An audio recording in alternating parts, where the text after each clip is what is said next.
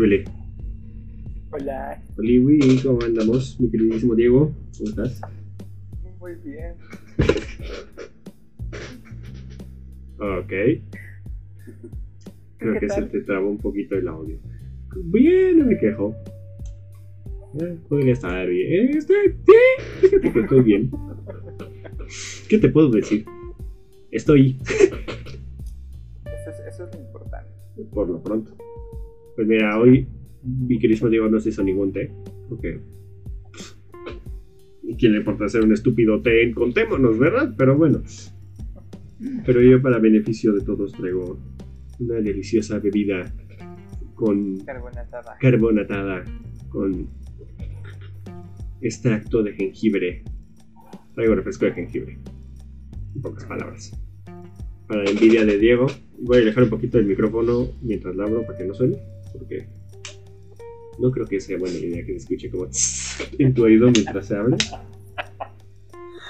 Ay, No sé, tú, yo no soy fan de los ASMR. ay, no. No, no. O sea, también me ha tocado ver de estos compas.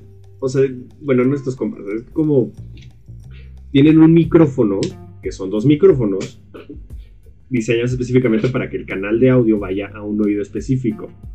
Entonces está el micrófono izquierdo, el micrófono derecho, para que tengas los audífonos, entonces escuche el susurro en tu oído y sientas cómo está entrando la saliva digital en tu tímpano. Es como de. "Ah, Yo no puedo. Me da mucha ansiedad, me genera mucha cosa. Es una sensación muy fea. O esos que están masticando y suena como cruje el cereal, yo no puedo. Ya sé que algunos dicen que es un trastorno, pero creo que es un trastorno para mí. Estoy un poquito trastornado en ese sentido. No me gusta nada. A ti sí te gustan, ¿no? A mí sí me gusta. Pero eh, esos de que te mastiquen en el oído o Ah, de no, cuáles. No, esos no. esos- a mí los que te simulan que te están limpiando. ¿Cómo que te está limpiando? No, o sea, ahora explícalo por favor, porque, o sea, agarran el parabrisas y y limpian como si fuera en el semáforo y te limpian los lentes para que lees la moneda, como. O sea, que, te, que es, que es como un post ahí de que vas a una clínica donde te limpian los oídos. O sea, ¿te gusta el roleplay? Porque, o sea, no. ¿Y qué hace? ¿Te sientes como te escu- cómo escuchas como te echan agua en el oído o cómo? Ajá. ¡Qué horror! O sea, alguna vez de chiquito me llevaron a limpiarme el oído justo algo así, ¿eh? Y así es de las sensaciones más horribles que he tenido en mi vida. Es como cuando te entra agua en el oído después de estar en el mar. Estás como 40 minutos con, o todo el día. Me ha tocado estar días sentados con el oído tapado. Es una sensación nefasta, no me gusta nada. De verdad. Ay, ¿por qué te gusta? No sé, es interesante. También en los que te hacen masajito, te ponen aceitito y te hacen. ¿Cómo que te masajean? Sí sabes que eso es a distancia. Sí. O sea, si alguien te masajea en las noches, llámale a la patrulla. Porque de verdad eso no es normal. O bueno, no sé tú. ¿Cómo que te... Dios mío. Ay, no.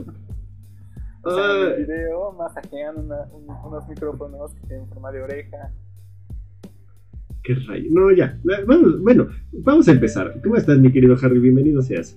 Este, Bueno, como ustedes- como ustedes saben, este programa, este es su séptimo capítulo, mal no recuerdo.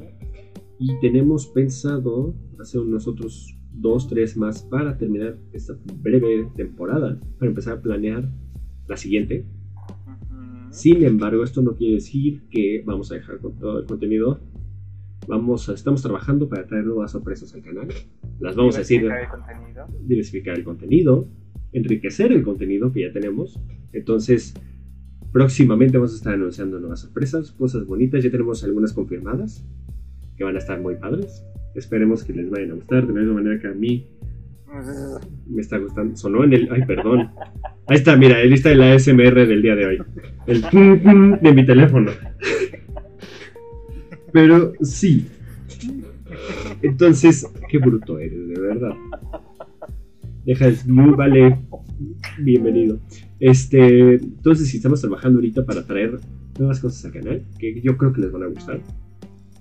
Y ahorita vamos a retomar un poquito el tema que estábamos hablando la semana pasada. Este. View, vale. Este. Está. Es un tema muy interesante, fíjate. A ver, antes de entrar, ¿qué te pareció el tema, Diego? Ah, de la prehistoria. No, eh, bueno, sí, Meso, pero vámonos a prehistoria, termino prehistoria y Mesopotamia, ese proceso de medio. ¿Qué, qué opinas de ese tema? Pues es interesante. Sigo atento a la defensa de Diego. Sí, por supuesto, aquí ya traes escolta igual, pero bueno. Dinosaurios Confirm. Híjole, mi hijo, fue el capítulo pasado, mi queridísimo Harry. Hablamos hasta del mamut y del ronco ringo. Y pues no. Sorry, lo lamento. Ayer estuvimos tan Sí, estuvimos riendo hace muy buen rato de ese chiste. Pero, retomemos. ¿Qué te parece entonces el tema? Que ronco no. ¿Qué? ¡Dios mío! No, no. No voy a ir para allá.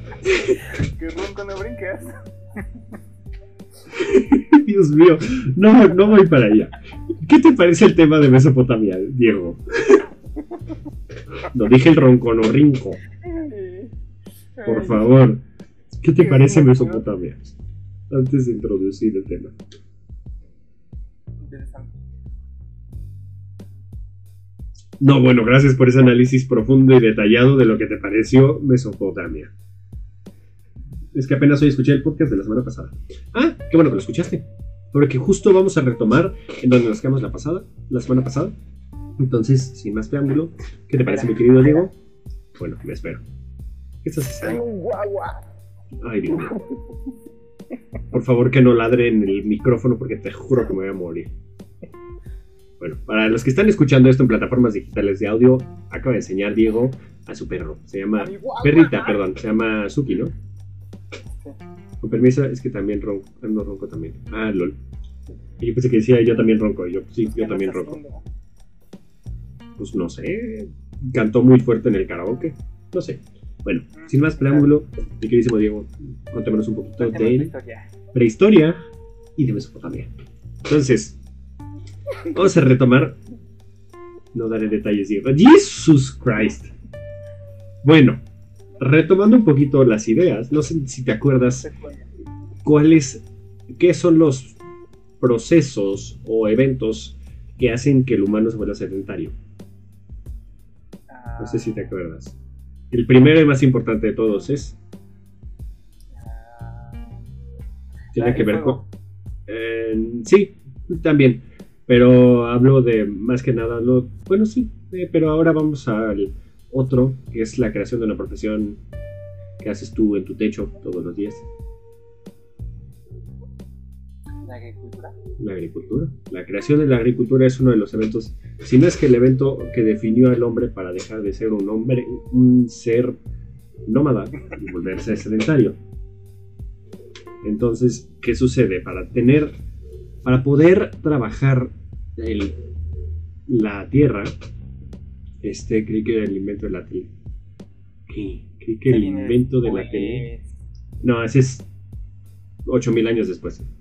Bueno, no, me estoy exagerando, unos 6.000 años después, por favor. Eh, entonces, para trabajar la agricultura necesitamos, primero que nada, agua, ¿cierto? Obviamente una planta. Eso creo que ya está por sentido como en la planta. Pero necesitamos trabajar con agua. Y para trabajar con agua necesitamos también una herramienta que nos ayude a romper el piso para poder plantar la semilla o poder generar canales.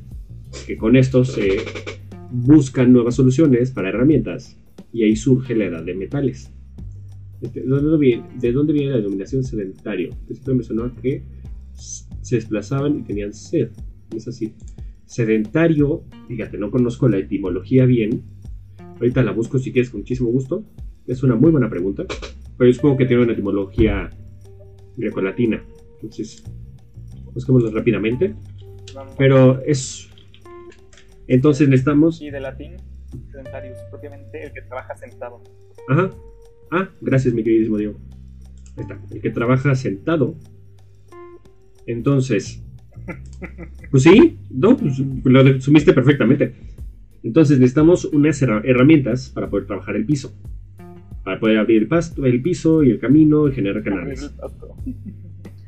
Abrir el piso, baboso. Trabaja sentado, no te queremos. Sí, sí rima. Entonces, abrimos el piso y para eso necesitamos herramientas de metal. Entonces empieza a surgir la edad de los metales, iniciando, con el cobre, después el famoso bronce y finalmente la edad de hierro, que se está mucho más adelante.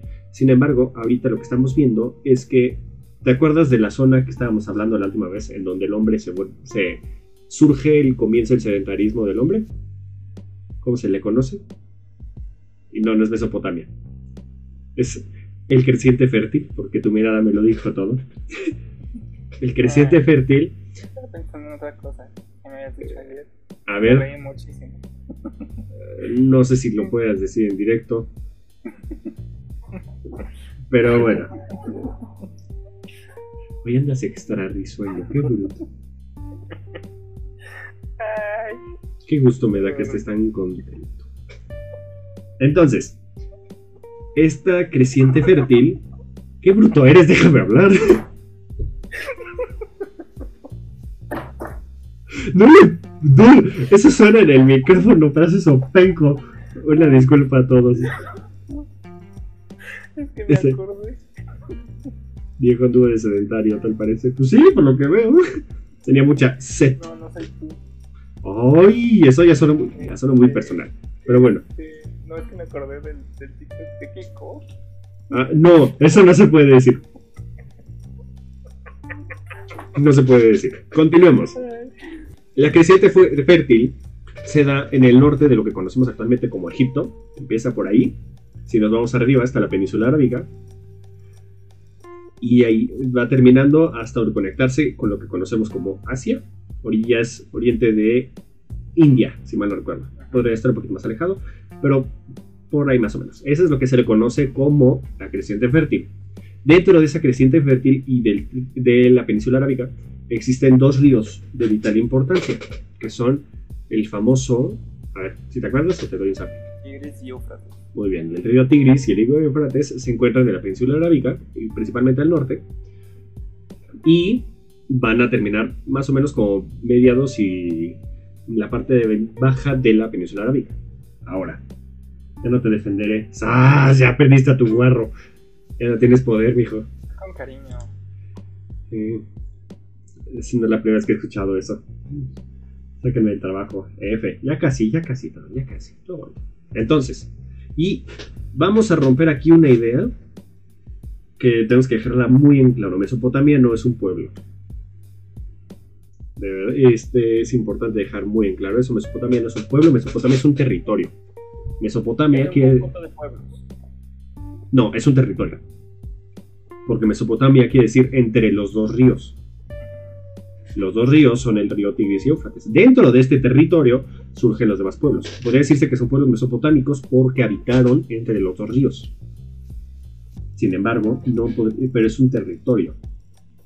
No es un pueblo unificado. Jamás hubo un pueblo unificado dentro de Mesopotamia. Y vamos a abordarlo ahorita. Entonces, los pequeños pueblos sedentarios que empiezan a surgir por medio de la agricultura y de la edad de los metales y todo eso que abordamos justo el podcast pasado, por si no lo escucharon, los invitamos a escucharlo, en la prehistoria, este, empiezan a forjar pequeñas ciudades-estados de, en las orillas de los ríos. En estos ríos empiezan a este, crear los canales de riego para las... Y eso es uno de los elementos más importantes que tiene la, civil- la zona mesopotámica, que es la creación de los canales de riego para que el río pueda llegar a todos los campos de cultivo. Entonces, aquí empiezan a surgir pequeñas ciudades-estados y empiezan a surgir los estamentos sociales. ¿Qué es eso? Los estamentos sociales, la- o sea, las... Buena pregunta. Un estamento social son los niveles, las clases sociales, vaya, podríamos decirlo ahorita. Entonces empiezan a surgir este, los niveles más altos, que serían la nobleza, los sacerdotes, la clase media, por decirlo de una manera, podría decirse, que son la gente que o trabaja para los sacerdotes o trabaja independientemente, y en la parte más abajo son los esclavos. Recordemos que el esclavo no es una persona, es una propiedad. Es triste, pero así era la historia. Una disculpa a los esclavos del pasado. Pero el hecho es ese. Es ese. Entonces, existe, empiezan a surgir ciudades-estados en las cercanías de los ríos. Y aquí, cerca del cuarto milenio antes de Cristo, o sea, el 3000 antes de Cristo más o menos, recuerden que todas estas son aproximados ahorita, ahorita, justo en este periodo es cuando vamos a empezar a dejar los aproximados para poner fechas fijas. Y esto es algo muy interesante y muy chingón. Este, empiezan a surgir varios detalles. Primero, el primero, la primera gran, eh, creo que esto es importante abordar antes. Vamos a abordar hoy cuatro imperios, bueno, cuatro, este, sí, civilizaciones, más bien sea el término correcto, que estuvieron dentro de la creciente fértil, específicamente en Mesopotamia. No quiere decir que hayan sido las únicas, hubo muchas más, sin embargo estas son las más destacables, fueron las que más mayor expansión tuvieron. Vamos a abordar el día de hoy a los queridos sumerios, los acadios, los asirios y los babilonios. Babilonios. Entonces son todos unos temas muy interesantes. Mesopotamia, China, Egipto y como como, mi querido Harry. ¿Qué me quieres decir con eso? Este, pero bueno, mientras me respondes, voy a continuar, pero no entiendo. No, pues ninguno. ¿Cómo? ya me confundiste, mijo. Eh, supongo que, no, no sé. O sea, todas las civilizaciones, grandes civilizaciones. todas las civilizaciones antiguas estaban al lado de un río. Todas. Sin excepción alguna. Es que según yo eran las más avanzadas como civilización. Mesopotamia, China, Egipto y... Estas son las más... No, mira. Es complicado. O sea, los mesopotámicos, la sociedad, las civilizaciones mesopotámicas son las más antiguas. Registradas, ojo. Yo no soy de teorías de conspiración ni nada de eso, sin embargo los vestigios que nos llegan al día de hoy nos dicen que las civilizaciones mesopotámicas son las más antiguas. Podríamos sentarnos a discutir teorías de conspiración, la Atlántida y lo que tú quieras, porque he escuchado todas. Sin embargo, el registro que actualmente se tiene es de Mesopotamia. Ahora, la primera de las grandes civilizaciones que surge en Mesopotamia es la, es la civilización sumérica. Esto, este. El nombre de Sumeria viene de los acadios. No es específicamente. es- o sea, no, los sumerios no se decían sumerios. Los sumerios se decían Kengir, era el término para ellos, que quiere decir la tierra de los señores. Pero los acadios le pusieron sumerios porque decían que eran los habitantes de Sumeria. De Sumer o Sumeria. Entonces, esta civilización tiene cosas muy interesantes porque los sumerios tienen un lenguaje muy distinto a los de los otros pueblos mesopotámicos. No sé si alguna vez has escuchado que en España sucede algo muy similar, no me acuerdo con qué, este, derivado del español. Ves que en España se habla el catalán, se habla el gallego, se habla el aragonés, el vasco. El vasco, si mal no recuerdo, el vasco no tiene el mismo tronco común que todas las demás lenguas este, ibéricas. No se sabe de dónde viene. Si mal no recuerdo, es el vasco. Lo mismo surge con el sumerio.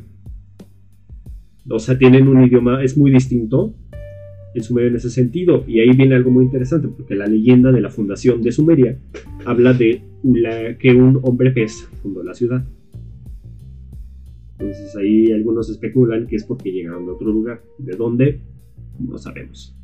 Esto sucede cerca, aproximadamente, entre el 1350 y 3200 a.C. Surgen las primeras civilizaciones de Sumerias. Esto no quiere decir que haya sido un imperio sumerio único, sino empiezan a surgir las ciudades-estado que estábamos diciendo hace rato. Esto surge al sur de lo que conocemos como Mesopotamia.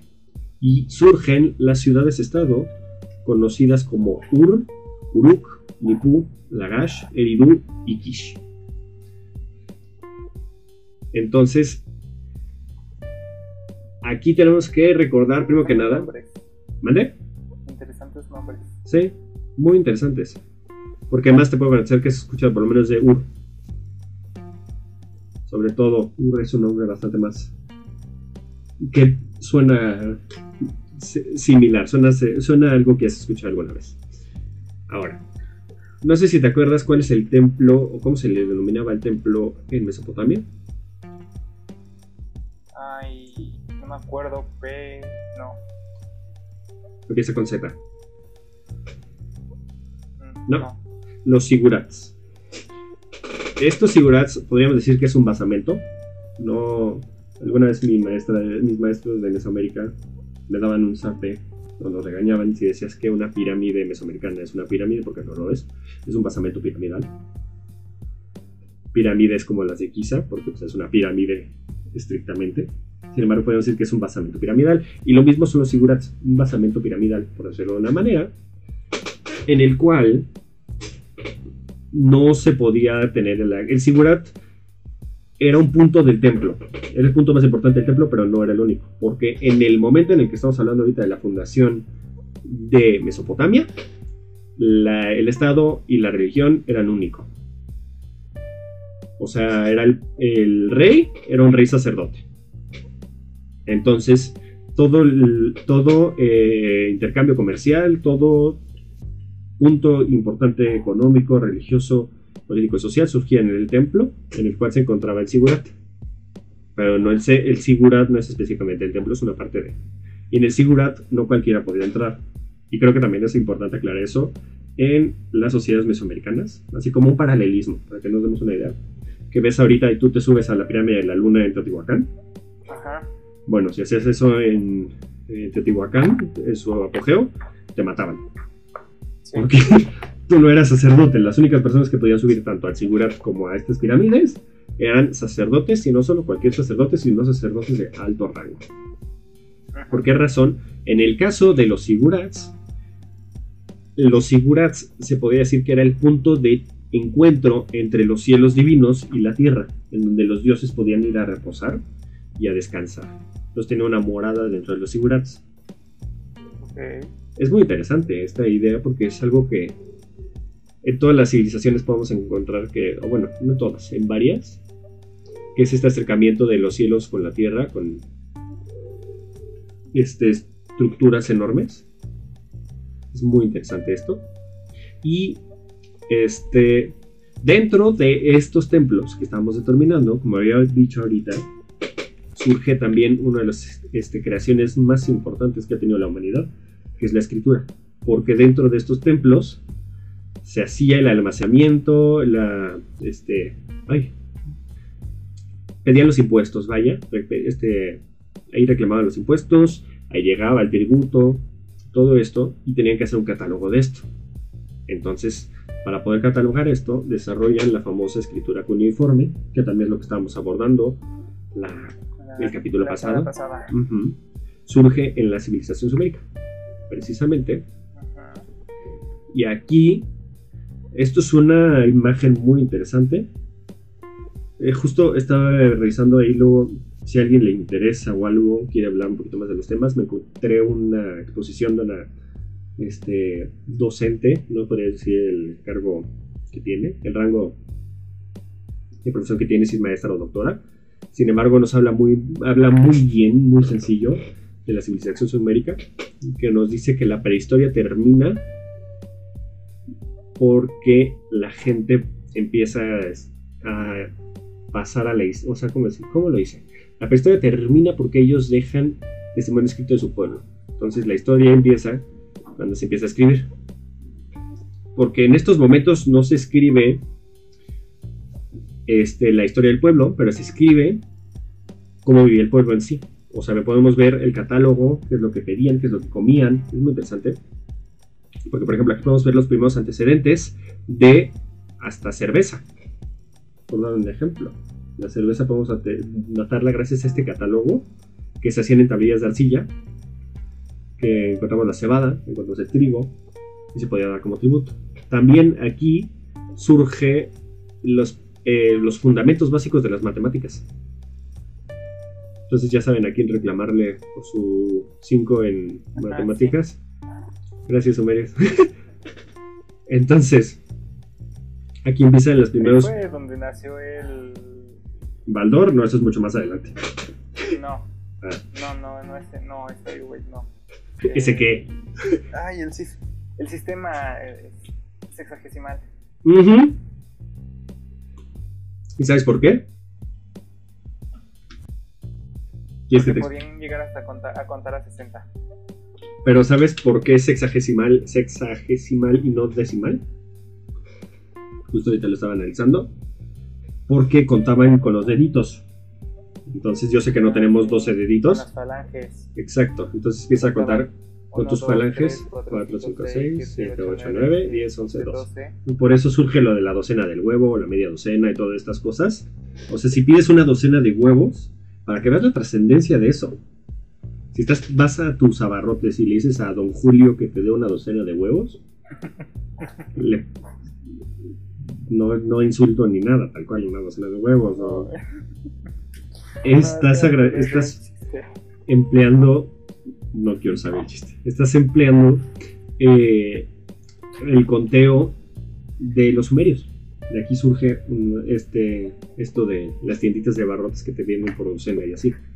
Entonces, aquí también surge algo muy interesante, que es por cerca de principios del tercer milenio antes de Cristo, 2900 aproximadamente antes de Cristo, empieza a haber una división entre la religión y el Estado. No diría que se separan, pero se ve una ligera separación. O sea, no diría que se separan por completo, pero se ve una ligera disyuntiva, por decirlo de una manera. Se separan un poquito. Y aquí el líder, jefe o rey, o como quieran decir, yo les digo gobernantes porque luego el decir el rey es un término anacrónico. Entonces por eso no me procuro decir el término gobernante, aunque algunos lo dicen rey. Pero eso es más gusto mío. Pero bueno, este empieza a tener otras funciones más allá de solo sacerdotes, sino tiene que cuidar, porque empieza a surgir la expansión de los territorios. Los reyes, los gobernantes, ya no se están preocupando solo por cuidar su ciudad-estado, que ya hemos dicho, Ur, Uruk, etc., etc., sino que quieren ver más allá de su ciudad-estado para conquistar nuevos territorios. Y aquí es cuando surge uno de los eventos más catastróficos de la historia de la humanidad, que es la guerra. Porque aquí es cuando empiezan a ver a conquistar nuevos territorios para que los tengan bajo su dominio, para poder tener esclavos, nuevos tributos, etc. etc. Y aquí surge este movimiento, empieza a crecer. Este, procuraré no dar, voy a dar la menor cantidad de nombres en esto de aquí, porque los nombres luego terminan siendo más confusos que nada. Sin embargo, aquí podemos ver que se empieza a establecer una expansión territorial de las ciudades-estado dentro del imperio sumerio. Y todo esto se empieza a fundamentar, empieza a crecer, empieza a desarrollarse el imperio sumerio en este sentido y surge una de las cosas más ojetes de la vida. Porque no me acuerdo, desgraciadamente no anoté el nombre del gran gobernante que empezó a consolidar todo esto. Sin embargo, tengo el que lo terminó, el que lo pudo consolidar bien, que es nuestro queridísimo este, Sargón de Akkad o de Acadia. Si el nombre le suena es porque justo vamos a abordar eso en este momento. Sargón de Acadia era el copero de este gobernante que empezó a lograr consolidar el imperio sumerio. ¿Y qué es lo que sucede? Que Sargón de Acadia se va a Acadia, se levanta en armas y tal cual tumba el imperio sumerio para surgir y para que de este surja el imperio acadio. Y esto es algo muy interesante dentro de Mesopotamia. Son cambios a veces, o sea, las decadencias a veces de los imperios las vemos de años o de siglos. Por ejemplo, el imperio romano tardó siglos en desmoronarse, este, milenios incluso, por completo. Tardó muchísimo tiempo en desmoronarse y aquí en Mesopotamia vemos cambios muchísimo más radicales y rápidos, no diría que de la noche a la mañana, pero sí de un puñado de años. Entonces sucede aquí que con Sargón de Acadia, este, en 2340 es cuando surge Acadia, este se subleva de los sumerios y logran derrocar, el imperio. Y con esto, Sargón de Akkad, o Sargón de Acadia, también conocido como Sargón el Grande, esto es aproximadamente en el siglo XIV a.C. se vuelve el primer emperador de la historia. Porque logró consolidar lo que los sumerios no. Entonces, eso está muy, muy chingón. Logra tener. Ahora, vamos a volver a nuestro bellísimo mapa mental de Mesopotamia. Vamos a. Eh, les. Quiero que tengan esta imagen. El imperio, los imperios mesopotámicos surgieron del sur del Tigris y el Éufrates hasta el norte, por orden de aparición. Entonces los sumerios, Sumeria y todas estas ciudades se encuentran al sur de Mesopotamia, en la zona de Mesopotamia. Los acadios, la zona de Acadia, acá, se encuentra en el centro de Mesopotamia. Si luego tienen mucha curiosidad, les invito a que revisen el mapa. Hay muchísimos mapas en, Google pueden encontrar, porque pues esto al fin y cabo es más que nada de audio. pero los invito a que lo chequen si quieren. En la zona del centro se encuentra la ciudad de Acadia. Entonces vemos cómo empieza a surgir más para arriba este, el punto de apogeo de las civilizaciones. Entonces, Sargón de Akkad, Sargón el Grande, logra consolidar un imperio y es uno de los grandes conquistadores en su época. ¿Por qué es importante él? Porque es el primer gran emperador y gran conquistador. Surge una idea nueva en el mundo, que es la idea de conquistar, que es la idea de crear un imperio consolidado. Porque los las bases las da Sumeria, sin embargo, las termina colocando Acadia. Es muy interesante esto, porque con esto también se rompe la idea de las ciudades-estado, que es lo que volvemos a lo de el imperio. Al, unificar toda la zona, se rompen estas ideas de solo ciudades-estado cuando buscas una unidad del territorio. Aquí surge también el primer lenguaje, el primer idioma universal del mundo. A ver si adivinas cuál es. Está muy sencilla. si estamos hablando de Acadia. ¿Acadia? Exactamente. Entonces se vuelve la lengua del imperio. Y tenemos que pensar que ahorita esto es el mundo. Tal cual. O sea, para la historia escrita, el mundo que existe actualmente está en una pequeña meseta, en una pequeña península entre Europa, Asia y África, al lado del mar, al lado derecho del mar Mediterráneo, al norte de África, al oriente de Asia, al sur de Europa. Eso es todo el mundo que existe actualmente. Ahora, aquí empiezan a surgir tiene eh, Sargón de Akkad, obviamente tiene hijos, y empieza también a surgir la monarquía, en este sentido una monarquía dinástica. Sin embargo, volvemos a lo mismo de los cambios bruscos y de las evoluciones radicales. Esto no llega muy lejos, si mal no recuerdo, es su nieto, Naram Sin, es el último gran emperador de Acadio, que es el que logra la máxima expansión del territorio. Que podemos hablar del territorio, sería prácticamente el borde de la península arábica, un poquito al norte, tirándonos como para India, ya para ya entrando, adentrándonos a la península hasta al continente asiático, perdónenme, y retomando básicamente el centro de este y creciente fértil, específicamente el Tigris y el Éufrates, tirándole un poquito para el norte y también bastante para el sur. Podríamos decir, ese es más o menos el apogeo máximo que tuvo el Imperio Acadio. Y de aquí empieza a surgir y esto es algo también muy interesante, porque aquí vamos a ver que aproximadamente por el 2200 empiezan a llegar pueblos que podrían denominarse con los griegos como bárbaros, que son pueblos, algunos que no se sabe de dónde vinieron, otros que sí. O sea, por ejemplo, hablan de los hombres del mar, este, que son varios pueblos que llegaron y se centraron en esta zona, porque también tenemos que hablar de que es una zona estratégica muy interesante, Mesopotamia. O sea, ahorita vemos que Mesopotamia es un desierto, lo que es actualmente Mesopotamia, lo vemos como un desierto y así, sin embargo es un territorio sumamente fértil. Actualmente sigue siendo bastante fértil. Antes era más, obviamente, pero pues la tierra cambia. Sin embargo, aquí empiezan a surgir otros pueblos también, este, podemos ver, por ejemplo, también algunos pueblos nómadas que vienen del norte, que empiezan a pelear, que se les conoce también como los asirios. Esto es aproximadamente a finales del segundo milenio antes de Cristo. Y a principios del primero es cuando se desmorona por completo el imperio. Vemos, insisto, por la antigüedad no hay mucha estabilidad política. Es una época con, o sea, es muy difícil mantener un imperio tan grande para estos momentos.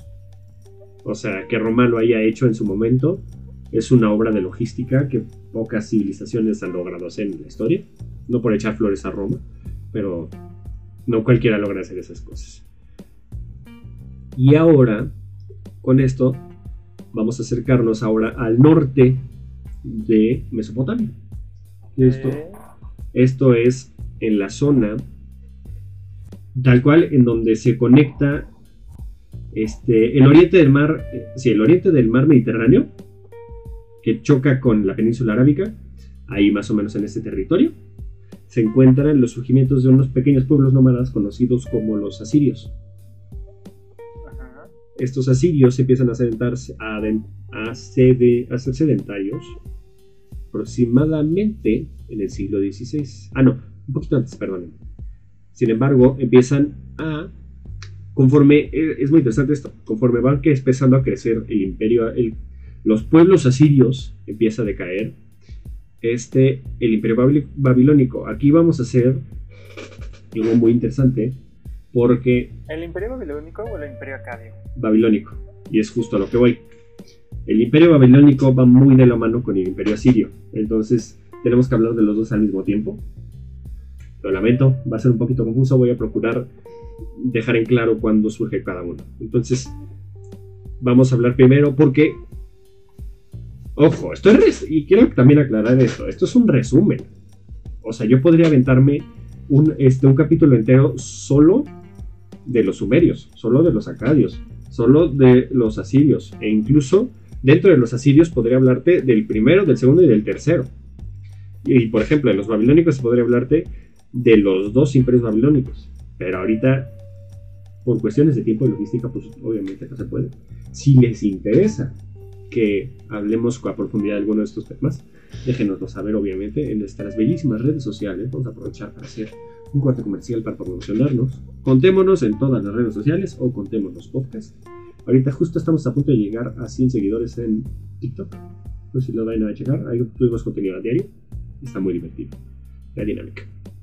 Pero bueno, entonces, vamos a retomar ahorita. Hablar de la mitología Sí, claro, porque de aquí, por ejemplo, surgen muchísimas de las supersticiones y muchísimos demonios bíblicos. Justo ahorita lo vamos a retomar un poquito. Que este. Vamos a hablar un poquito de los babilonios para entender la situación de los asirios. Los babilonios. Babilonia es una ciudad en la cual surge aproximadamente entre el 1800, surge su apogeo del primer gran imperio babilónico. Esto es entre el 1800 y 1500 a.C. En este territorio, en este tiempo, y esto también es para responder a mi queridísimo Harry, que me hizo una pregunta hace unos días en TikTok, surge uno de los grandes nombres que pasaron a la historia que es el de Hammurabi, el cual reinó el Imperio Babilónico entre este, vivió perdón, entre 1792 y 1750 a.C.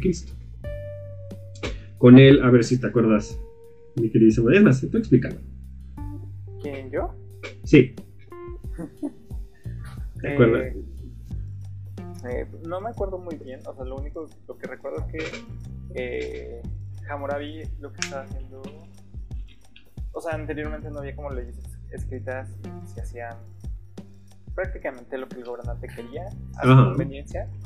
Y este lo que hizo fue escribir como 280 leyes. Sí. En piedra. Tal cual. Pobre del que lo tuve que escribir. Ah, eso es algo muy interesante, ahorita lo voy a hablar, cuando termine la idea. que fue, que es, de los, que es el primer vestigio de, que, de leyes escritas leyes este, sagradas que se tienen que respetar al pie de la letra. Y Sí. también es de los, de los primeros vestigios de juicios que existen en la historia. Sí. Y déjame responder primero la pregunta de Harry. ¿Cuál es la diferencia entre los sumerios y asirios? Son muchas diferencias. Primero que nada, el territorio en donde abordaron. Los sumerios abordaban más al sur. Además, cada territorio tenía, no necesariamente territorio, incluso cada ciudad-estado tenían un dios patrón, por decirlo de una manera. Eh, también hay distintos estilos artísticos, estilos arquitectónicos, que ahorita justo vamos a dar algunos ejemplos, sobre todo de los más impactantes que hay, que son los que más llegan hasta nuestros días, que son los asirios y los babilónicos, o sea, de verdad, quieres ver cosas impactantes, vayan y los invito a que chequen escultura, arquitectura asiria. Se les va a helar la sangre, es brutal. Y la babilónica es una de las más hermosas de la antigüedad, lo puedo decir así, tal cual. Al punto de que en Babilonia surge una de las siete maravillas del mundo antiguo, que ahorita la vamos a abordar. Entonces, sí, surge el famoso código de Hammurabi, que abordaste una cosa muy interesante, que es la profesión de escriba. La profesión de escriba era una de las mejores pagadas en Mesopotamia, porque los escribas tenían que aprenderse hasta 300 símbolos distintos para poder crear textos. O sea, es una cantidad enorme de información para también saber procesarla y todo. Entonces también tenían un rango ahí hasta bastante respetable dentro de la sociedad mesopotámica. O sea, si tu hijo te dice voy a ser escriba, dices, ah, no mames, voy a vender a la vaca para que trabaje. Y ahorita si tu hijo te dice voy a escribir novelas, deshonras y lo saca patadas. Sí, dices, mamá, voy a hacer posmo, voy a escribir, pues obviamente lo sacas a patadas. Sin embargo, eh, y no lo digo yo, lo dice la ciencia, no es broma, este, lo dicen las experiencias, o sea, pues sí. Pero bueno, en ese entonces era una... Muchísimas gracias por ese follow, Axel, bienvenido. Este, era una de las profesiones más respetadas en su momento. Muy, muy, muy chingona. Es la Y- experiencia, un historiador y un comunicólogo. Sí, te podemos decir que actualmente si dices, mamá, voy a dedicarme a las letras, pues bailiste Berta, bailo Berta, ¿no? O bailo con la más fea. Entonces, Espera, quiero dar mi experiencia. a ver, cuéntanos tu experiencia. Porque yo, iba, yo quería estudiar letras Ajá, y filosofía. Y fue como de. literalmente lo que mi mamá me dijo fue: Tú, leer. O sea, o sea, me gusta leer y todo. Y de hecho tengo como 200 y cachos libros aquí. Pero poquitos. poquitos nada más. Este, pero sí me dijo, no, estás loco si quieres, si, si quieres estudiar eso. Y fue como, pero yo quiero. Pero Y mamá, después me, ajá, y después me terminé inscribiendo en, en sistemas com- computacionales, después me cambié a animación, después me cambié a comunicación. Y después tuve crisis existenciales de por qué me había cambiado tantas veces de carrera. pasa, te entiendo. Sí, sí, sí. Bienvenido, Axel, muchísimas gracias por ese follow. Fue el mejor momento para venir a escucharlos. Pues sí, o sea, pero es que es la verdad. O sea, y para que vean la evolución de las este, profesiones. O sea, en ese entonces, de verdad, ser escriba era la crema innata de la sociedad. Y si tu hijo era un escriba, Dios te libre de la pobreza. Porque en verdad no les iba nada. No digo que iban a ser millonarios como un gobernante o un sacerdote de alto rango. Sin embargo, no les iba nada mal. Entonces- Su casita. Exacto. sus- Su, patri- sus su baños. patrimonio. Oye, hablando de, este, de patrimonio, Mm, ¿cómo eran las casas en ese entonces? Muy buena pregunta. O sea, entendí, lo que entendí Ajá. es que dentro de una misma casa, era- o sea, era como una, lo que aquí en la Ciudad de México conocemos como vecindades, que era como una, este, digamos, una edificación Ajá. con muchos cuartos y en cada cuarto vivía una familia. Sí, o sea, mira, Entendí según yo. sí, o sea, pensemos que esto es más familiar. O sea, al fin y al cabo podría vivir más gente en cierto determinado tiempo, porque al fin y al cabo la gente cultivaba su campo y cultivaba su alimento y prácticamente eran, a pesar de que ya existía el comercio y todo, eran básicamente autosustentables. Ahora, hay una diferencia enorme en una sociedad paralela, vamos a hacer un paralelismo muy bonito, con Egipto. Uh, Egipto tenía muchísimas mejores condiciones para poder generar casas que aquí. Porque en Egipto hay territorios en donde se podía conseguir, ay, se me fue el término para eso, pero puedes sacar piedra para poder generar las casas, poder generar monumentos de canteras. Ahí existían canteras en donde podían hacer, obtener todas las rocas suficientes y por eso se podían hacer este tipo de construcciones monumentales como son las pirámides de Giza, por dar un ejemplo. Sin embargo, en Mesopotamia no, al ser un terreno con dos ríos, no es un terreno tan duro que digamos. Entonces aquí muchas de las construcciones están hechas de arcilla. Este, específicamente arcilla cocida bajo el sol. Sin embargo, esto se ve modificando conforme el tiempo. Este, pero sí, o sea, básicamente pensemos un poquito más en comunidad. Al fin y al cabo, tú, o sea, tú cultivas, ¿cuántas plantas cultivas? Por dar un ejemplo. Ay, pues mira, papa, jitomate, naranja, zarzamora. Bueno, vamos a ponerlo en número, no tanto en especie. ¿Cuántas plantas aproximadamente? Ah, Porque más ellos ser más bien de una o dos. ¿Unas 10, pon mm, yo diría como unas 20. 20 plantas. ¿Es cansado el trabajo? Sí. Bueno, ahora imagínate el trabajo de cosechar todo un campo de cultivo. Por supuesto que son trabajos comunales, aunque también existían los esclavos, pero no eran baratos y no siempre tenías todos. Pero bueno, ahora, retomando un poquito los babilonios. Pues no eran baratos los esclavos, perdón. O sea, no, estoy diciendo una mentira. No entiendo por qué te ríes, mi hijo, es un hecho. De lo de Tron. Ah. que su brócoli no creció bien. Tenía brócoli y parece una suculenta. ¿Cómo que una suculenta? Ajá, o sea, seguramente no creció lo suficientemente bien. No, o sea, el, el brócoli es como un, es un conjunto de arbustitos. Sí, sí, sí. Y si no crece bien, simplemente se va a quedar como una, como una bolita así chiquita. Ajá. Estoy chiquito. Ajá. Estoy chiquito, no puedo. Este, iba, o sea, literalmente las suculentas generalmente se caracterizan por ser pequeñas. Ok. Aunque hay unos que crecen gigantescas y son bellísimas, pero el punto aquí no es jardinería, que digo. No, pero interesante el otro. También vi, no me acuerdo quién fue, construyó algo que conocieron como el jardín flotante, que era. Shh, espérate, todavía no llegamos a eso. Aguanta, aguanta, Vara. Estamos mil años antes. Entonces, retomando un poquito. Estamos con los babilonios en el siglo XVI. Recordamos el siglo XVI porque todo lo que sube tiene que bajar.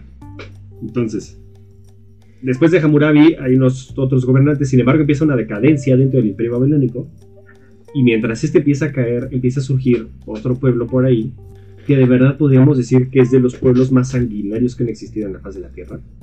Impresionante la barbarie que hicieron estos, que son los asirios. Los asirios empiezan a tener su crecimiento específicamente en el siglo XVI a.C. aproximadamente.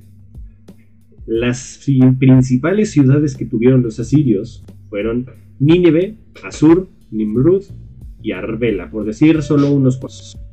Estos, estos, ¿vale? Nimrud. Ah.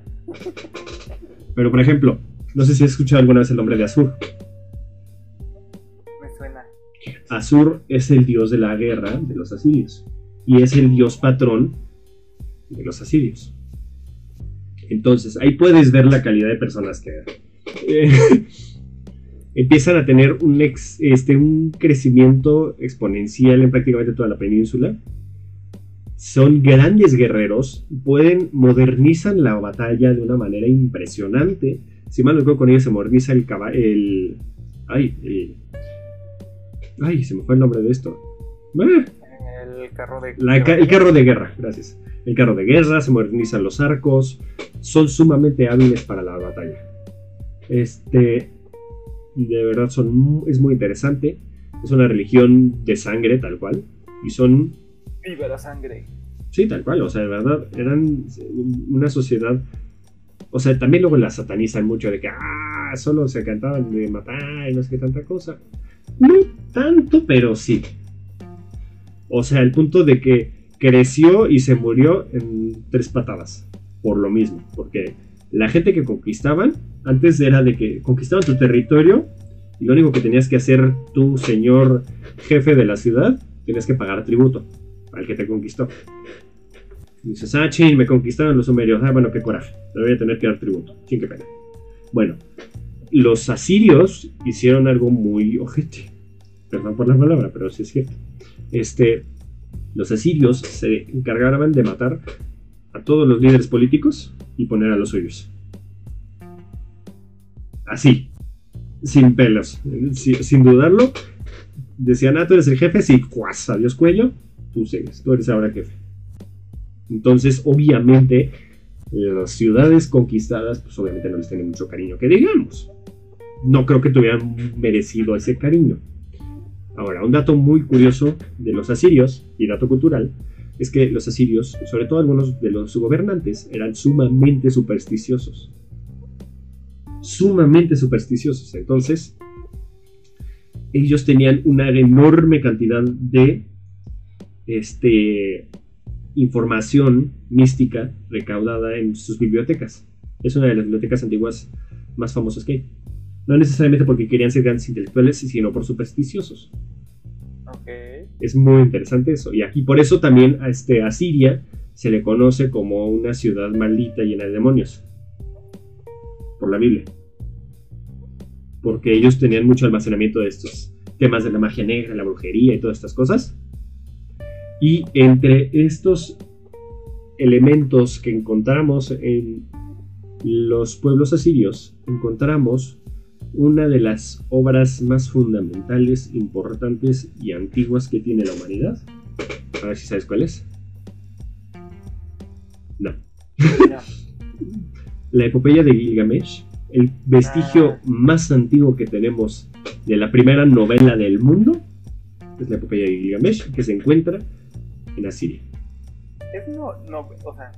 Bueno, me la comencé a leer. O sea, y, comencé a investigar de ella. Que sí. De hecho, vamos a hablar de ella la próxima semana, pero. Sí. Este. O sea, uno, está muy confusa. Sí, ¿qué esperabas? Dos. Desde, desde el punto de que en que este quién sabe cómo era semidios y no sé qué, no sé qué tanto y así. Sí. Lo vamos a profundizar mucho más en la siguiente semana, pero sí. Ajá. Y entonces fue como de, ok, es novela, es poesía, ¿qué, qué es? Te voy a explicar. No voy a meterme mucho porque lo vamos a explicar la siguiente semana. Y como lo habrán notado ahorita, estamos haciendo un hincapié para hablar de la primera obra literaria del mundo. Bueno, la primera recuperada porque no sabemos si es la más antigua, porque es la primera o la más antigua que ha llegado a nosotros. Ojo. Y eso es muy importante. Pero bueno. Es la primera en su estilo porque es la primera que no tiene una función. Mm, ah, ¿Cómo decirlo? Pragmática.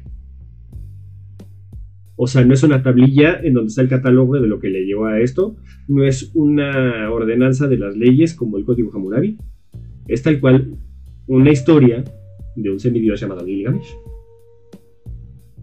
y de por qué su travesía para evitar a la muerte. Por eso es única en su estilo, porque tiene una función literaria.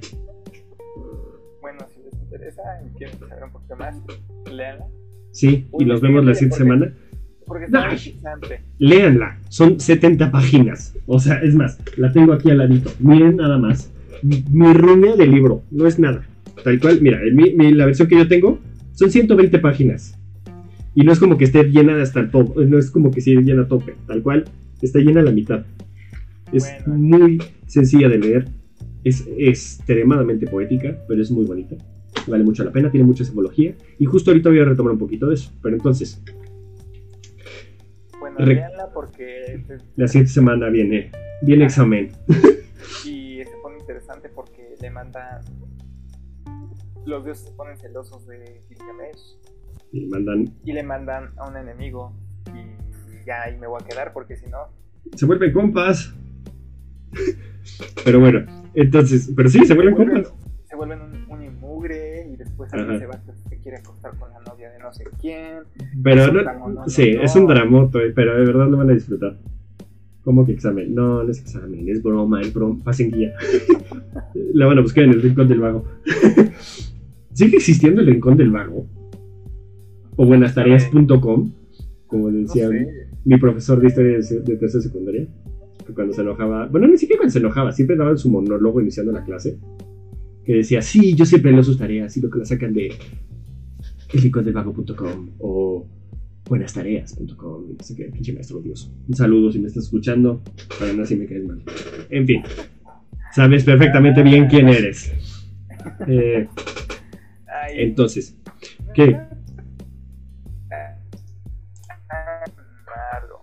Tan énfasis en. Pero sí, sí era malo. Bueno, no, luego te voy a contar por qué yo lo odiaba. Creo que sí lo sabes, pero bueno. Entonces, Bueno, es que también no, tú no puedes juzgar a los profesores. Ese- ese- eres el tercero de una familia de cuatro. no, aún así, yo, yo tengo la culpa. No vamos a hablar de esto ahorita porque además tiene que dar muchísimo contexto. Entonces, retomemos un poquito lo de Asiria. Al ser sumamente sanguinarios y violentos, que por cierto, y creo que esto es algo importante recordar, este, les recomiendo mucho sus este, bajos relieves que tienen. Tienen unas de las imágenes más sanguinarias que pueden encontrarse en la antigüedad. De verdad es una brutalidad porque puedes ver cómo están literalmente desmembrando a personas, cómo están matando a leones, o sea, es una barbarie lo que muestran. Sin embargo, es sumamente interesante. La única cosa, y que eso es algo muy triste que a mí me da mucho coraje, creo que Ajá. cualquier fanático de la historia le podría doler. No voy a ni siquiera mencionar los nombres, porque no merecen ni siquiera recordarse. Esto, esta Asiria aproximadamente se encuentra en lo que actualmente es Irak. Y dentro de este territorio, hace un par de años, muchos de los, este, si mal no recuerdo, es o Nínive o Asur, una de esas dos ciudades, tenía un sitio arqueológico y un grupo de extrema ideología voló todo en mil pedazos. Entonces, actualmente no tenemos vestigios de eso, desgraciadamente. Por des- este es algo. A mí me molesta mucho, personalmente. Porque al fin y al cabo es un vestigio que logró sobrevivir bás- básicamente 3.700 años aproximadamente. Y es algo que por ideologías tontas y extremas, bueno, no, no voy a decir tontas, ideologías extremas y este tipo de movimientos se puedan perder este tipo de cosas. No, me, no voy a mencionar nombres, no merecen mencionar los nombres. Continuamos. Este es un paréntesis, pero es importante dejarlo en claro.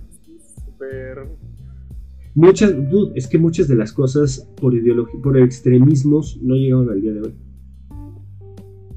La última quema de la biblioteca de Alejandría por un extremismo.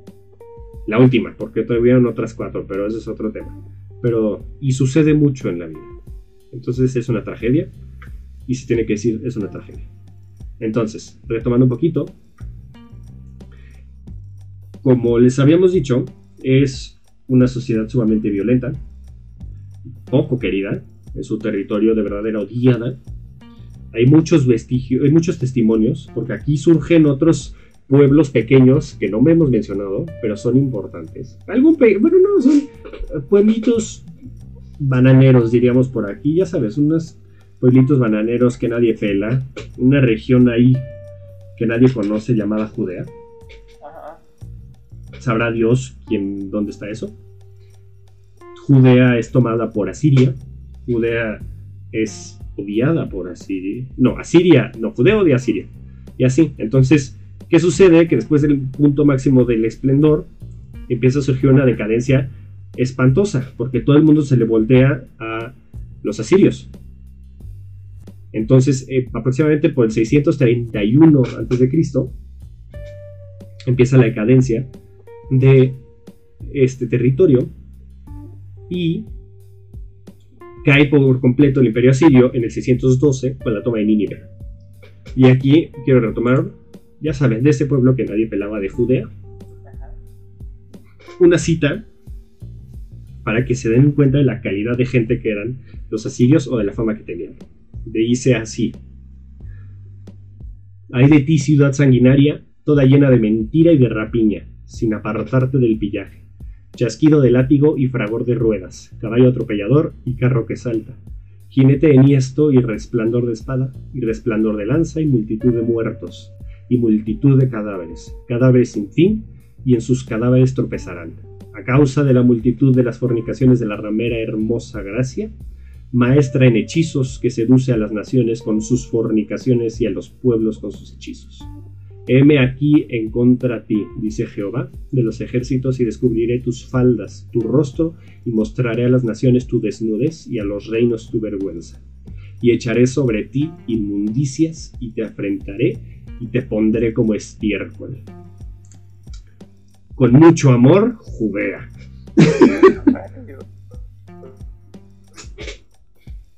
Para que veas lo mucho.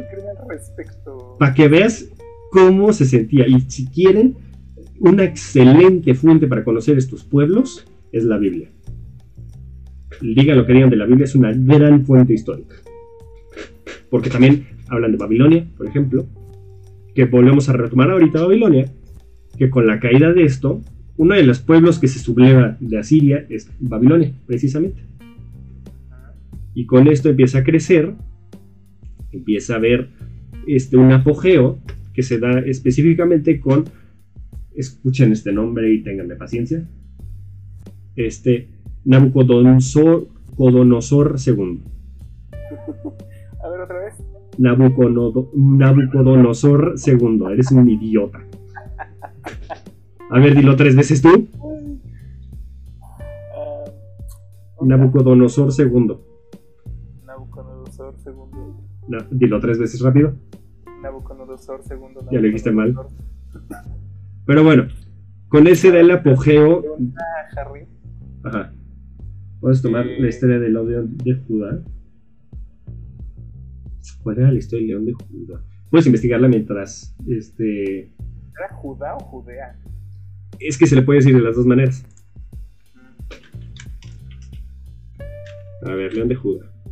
León de Judá es un símbolo del rey de Judá y te lo aparente el libro del Génesis. Eh, el león de Judá es el símbolo de la arquitectura Judá. Mira, la verdad, prefiero decirte ahorita que no sabía darte una respuesta. Prefiero respondértela más al rato en TikTok con toda la calma del mundo. Si alguien quiere revisar la respuesta, TikTok, este, arroba contémonos podcast. Para no dejarlos ahí colgados. Entonces, Nabucodonosor II surge el, apogeo del imperio babilónico. Esto es cerca del 570 a.C., una cosa así, aproximadamente. Y con él surge uno de los de las grandes maravillas del mundo antiguo, que la está diciendo mi querido Diego, que se la, hace en honor a su esposa, que es los famosos jardines colgantes de Babilonia. Un dato interesante de esto es que esta, este, esta ciudad la conoció el padre de la historia. Heródoto del Licarnaso pudo entrar y ver los jardines flotantes del Licarnaso y conocer las la puerta de Ishtar, ahorita voy a hablar de ella. Y es muy interesante este tema. Y aquí también se cree que surgen dos elementos muy interesantes de la este, religión judaica porque en 587 ya dijeron los este, dijeron los del pueblo de Judea, sí, ya nos libramos de los asirios. Y los babilónicos dijeron, no. Y en 587 a.C., Babilonia conquista Judea. Sin embargo, tienen un mejor trato los babilónicos con Judea con los que los asirios. Y de aquí surgen dos mitos, bueno, sí, dos mitos muy interesantes. Uno de ellos es de un tal Utanapishtim.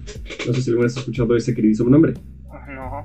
Bueno, Utanapishtim era un anciano el cual sobrevivió a uno de los fenómenos más importantes del pasado, de la antigüedad, de acuerdo con los mesopotámicos, que es un diluvio universal que los dioses mandaron.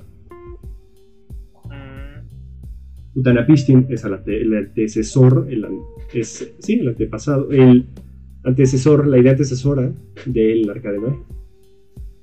Al igual que también se cree que de aquí surge la idea de la Torre de Babel. Entonces hay como datos culturales, están esos dos. Y como dato cultural, la puerta de Ishtar, que era la, la este, barra del cerco de la ciudad, una de las puertas, la puerta de Ishtar, se encuentra actualmente en el Museo de Berlín. No pregunten por qué, solo está ahí.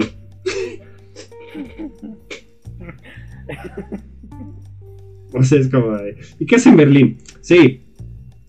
Tú sabes la respuesta, yo sé la respuesta, no se va a discutir la respuesta. Sí, o sea, es como, ¿qué hace el código Hammurabi en Francia? Sí, o sea, pues ya sabemos. Entonces, ahora, rápidamente con Nabucodonosor, Nabucodonosor, Nabucodonosor, porque ya no se me vaya. En su muerte, en 562, termina el apogeo del. Se podría decir que termina el apogeo del Imperio Babilónico, del segundo Imperio Babilónico. Y con esto empiezan los descendientes de Nabucodonosor, siguen gobernando, sin embargo, no es el mismo apogeo, no es el mismo poder que tenía semejante figura que fue Nabucodonosor. Y llega un tal, un pelele por ahí, ya sabes, un don nadie, un tal Ciro el Grande, así de inútil y de irrelevante era, Ciro II, el famoso Ciro el Grande, que era el gobernante del Imperio Persa, que en 539 logra conquistar Babilonia y desde ese momento, en el 539 a.C., hasta la creación del Estado de Irak, todo el territorio de Babilonia y de Mesopotamia estuvo sometido a algún otro pueblo. Podemos ver a Alejandro Magno, a los egipcios, o sea, de verdad, pobrecitos. Pero es, es muy interesante porque gracias a esto se desprende a todos lados. Porque, por ejemplo, en la escritura, que estamos hablando de cuneiforme y todo esto, un pequeño pueblo por ahí, conocidos como los fenicios, retoman la idea de una escritura, la mejoran y la mandan a todo el mundo. Y de ahí unos pequeños pueblos que justo por el 539 a.C. empiezan a surgir, unos peleles por ahí, que nadie va a escuchar nunca en su vida, unos tales griegos empiezan a surgir por ahí. Sabrá Dios quiénes son, de verdad. ¿Cuándo has escuchado el término griego? Nunca. Nunca. No, no, no, pues, ¿cómo crees? Este surge, uno de ellos empieza ellos empiezan a retomar ese idioma y empiezan a desarrollarse y empiezan a multiplicarse como conejos. Entonces, con esto podemos ver, primero que nada, el crecimiento del imperio persa y podemos retomar un poquito ahí este, lo que estábamos abordando de las historias de Heródoto, del apogeo, del crecimiento del imperio persa, hasta las guerras médicas. Todavía falta muy buen tiempo para eso, sin embargo, esto es un ejemplo del crecimiento del imperio persa. Entonces, por eso es que, entre comillas, se deja de hablar de Mesopotamia, porque Mesopotamia es conquistada y sometida. Sin embargo, sigue siendo la cuna de la civilización, como le dicen por ahí algunos, y sigue siendo uno de los lugares más importantes que ha tenido la humanidad. Sí, es un lugar que personalmente me encantaría conocer. No sé tú. A mí se me hace algo muy, muy interesante. Yo, algo que, o sea, yo que moriría por ver sería la, los jardines flotantes. Ya no existen. Ya por eso, por eso dije moriría por ver. A ver, ¿cuántas maravillas del mundo antiguo siguen existiendo actualmente? Ah, no lo sé. Son siete maravillas. ¿Cuántas crees que siguen? Así es un aproximado. O bueno, eran siete. Una. las pirámides de Giza. Todas las demás ya no existen. El mausoleo del Encarnazo, pelas. Los jardines flotantes de Babilonia, pelas. Este, la estatua de Zeus, pelas. El templo de Artemisa, pelas. Este, el coloso de Rodas, bye. O sea, ya no existe ninguna. Muy bien, Harry, la primera de excelente. Entonces, ahí podemos ver, es una historia muy larga, muy compleja. De verdad les resumí muchísimo. Sin embargo, es un tema chingoncísimo. Si algún, si quieren que abordemos a profundidad cualquiera de estos temas, con todo gusto, de verdad. Son temas muy chingones. No sé si a ti te gustaron, mi querido Diego. Sí. Y más, o sea, a mí, bueno, tú sabes que a mí me, me encanta como prácticamente todo, sobre la mitología, las creencias y todo eso. Y, y bueno, pues, ¿de dónde vienen todas, o sea, de dónde se derivan todas estas? Pues, sí. También desde la religión, desde la región, desde la civilización sumeria. Claro, sí, sí, sí. No sé si tengan alguna duda en nuestro queridísimo chat, o si tú, mi querido Diego, tengas alguna duda. Ay. Pues no sé. Creo que no. O sea, creo que ahora sí te las fui diciendo conforme. Sí, y qué bueno, porque si no también se te va viendo a ti. sí. Son temas muy chingones. O sea, ahorita podemos ver tal cual el desarrollo de la sociedad.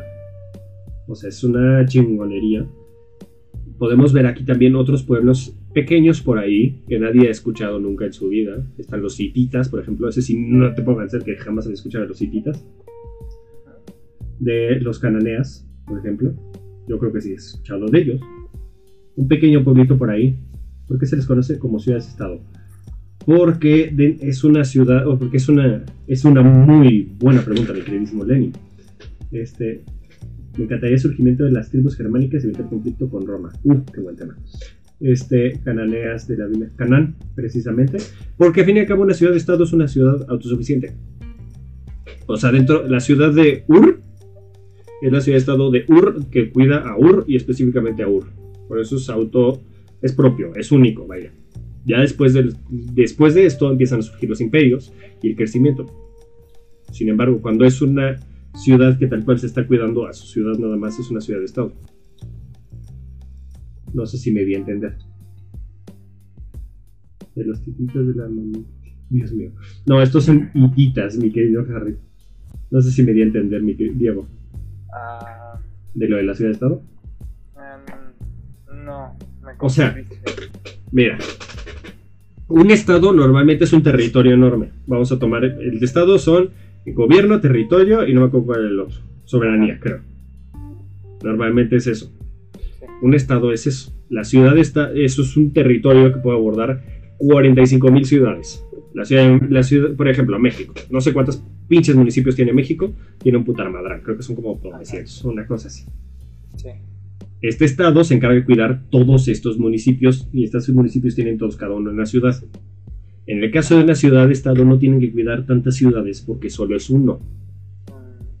Por eso es solo ciudad-estado. ¿Mejor? Ok. Es un territorio muchísimo más pequeño. Sí. Me acaba de surgir una bueno, no una duda, una hipótesis tal vez.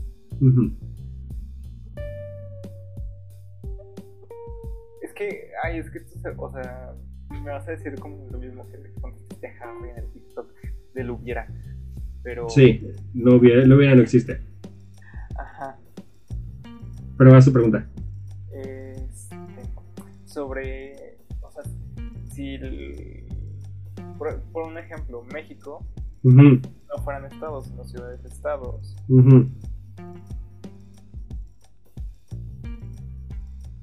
¿Tendría más beneficios o más, o sea, beneficiaría al desarrollo,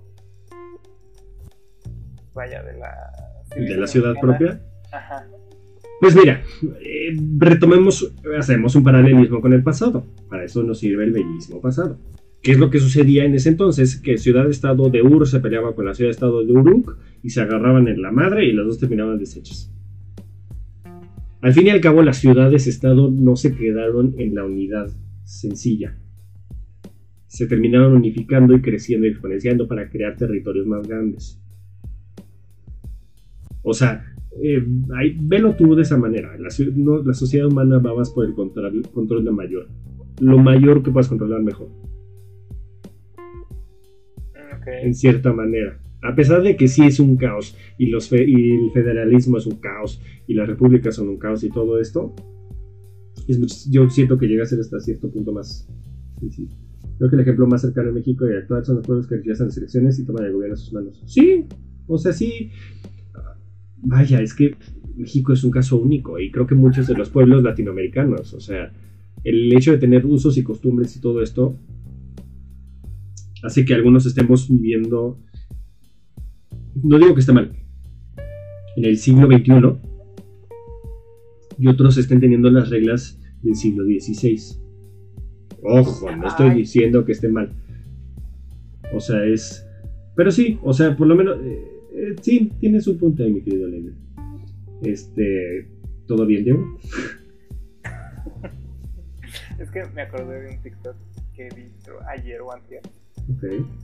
Que, que, o sea, que puede explicar más o menos esto, que era de una eh, creo que chica de aquí en México, no sé de qué parte, que había subido un TikTok eh, diciendo que eh, había una bruja en su en su en su jardín y que había entrado y no sé qué, que era una mujer con alas.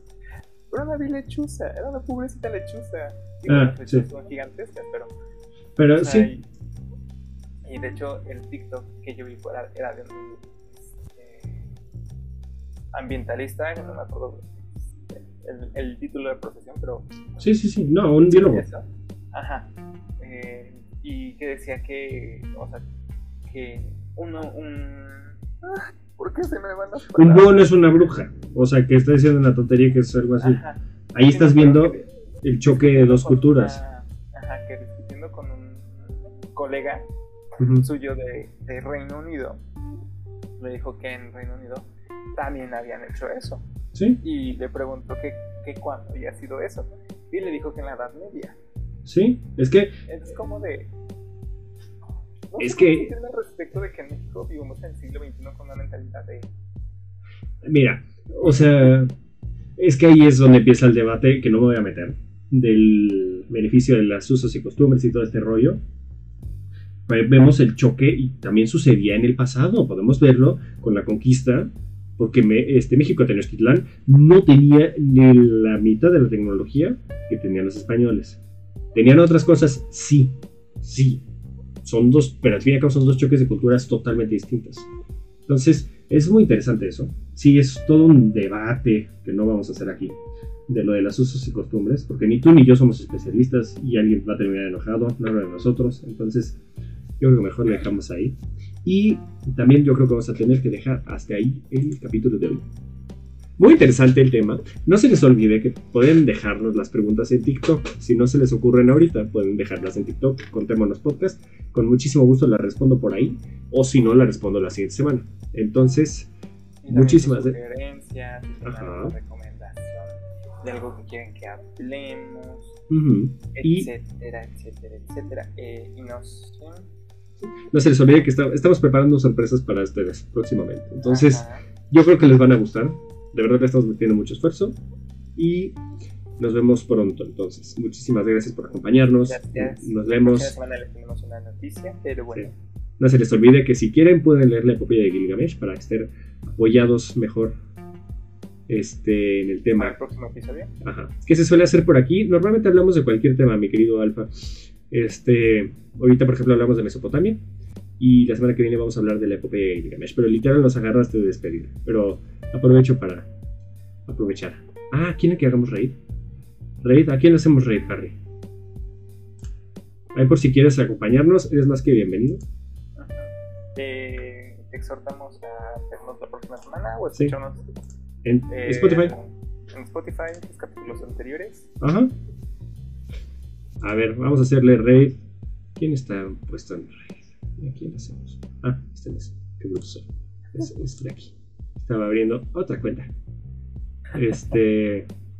Hacer raid. Vamos a hacerle raid.